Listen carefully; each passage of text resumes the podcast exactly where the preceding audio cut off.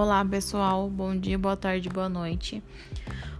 Hoje, nesse podcast, vamos falar sobre um assunto que você já deve ter escutado ou presenciado nessa pandemia. Um assunto bem preocupante, merece a atenção de todos nós. O assunto tratado vai ser depressão e ansiedade na pandemia. A pandemia chegou do nada no Brasil e para muitos foi difícil compreender a gravidade do que estávamos, ou melhor, ainda estamos passando.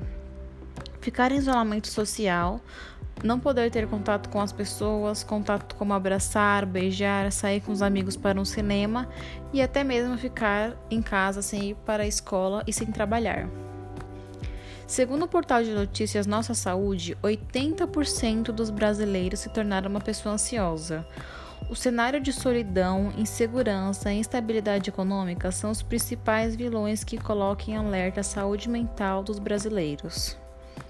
Continuando nesse ramo de dados, vamos falar sobre o diagnóstico de depressão. Segundo o portal de notícias UOL, 40% dos brasileiros foram diagnosticados com depressão. Esses dados nos mostram a proporção da gravidade desse problema na sociedade brasileira. A depressão e a ansiedade levam as pessoas a ter vários problemas, como aumento de consumo de bebidas alcoólicas, aumento de fumantes, aumento de pessoas que têm insônia, aumento de pessoas com sobrepeso, entre outros. Quem se identificar com o que estamos falando ou quem saber de alguém que está passando por isso, procure um psicólogo ou oriente a pessoa a procurar um. Vamos falar sobre algumas dicas para tentar controlar a ansiedade nesses tempos difíceis. A primeira dica é: pratique atividade física. O corpo parado é energia parada, isso pode piorar os sintomas de ansiedade. A segunda dica: converse todos os dias com as pessoas que você ama. Se você está se isolando fisicamente, parabéns, você está fazendo o correto. Mas se você está se isolando socialmente das pessoas, ou seja, não está mais conversando com os amigos e familiares, isso pode colocar a sua saúde mental em risco. A terceira dica: faça algo que você goste. Você gosta de desenhar, ouvir música, meditar, dançar? Então continue fazendo dentro de casa coisas que lhe tragam prazer.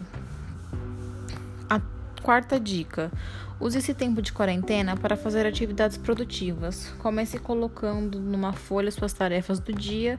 Isso vai te ajudar a ter um foco mental e a direcionar a sua energia para executar tarefas que lhe farão sentir útil. E também, continuando com a quarta dica, é, não fique de pijama o dia todo. Levanta, toma um banho, coloque uma roupa para o seu cérebro entender que não é porque você está de quarentena que você precisa ficar deitado o dia inteiro sem ter contato com coisas que vão te fazer bem. E a quinta e última dica é aprenda uma nova habilidade. Você pode fazer um curso, aprender a tocar violão, aprender a tocar piano, uma coisa que vai lhe fazer se sentir útil e ter mais conhecimento. E por hoje é só. Muito obrigada. O podcast de hoje foi feito pela Amanda Gomes do terceiro D e Paula Santos do terceiro A. Até a próxima.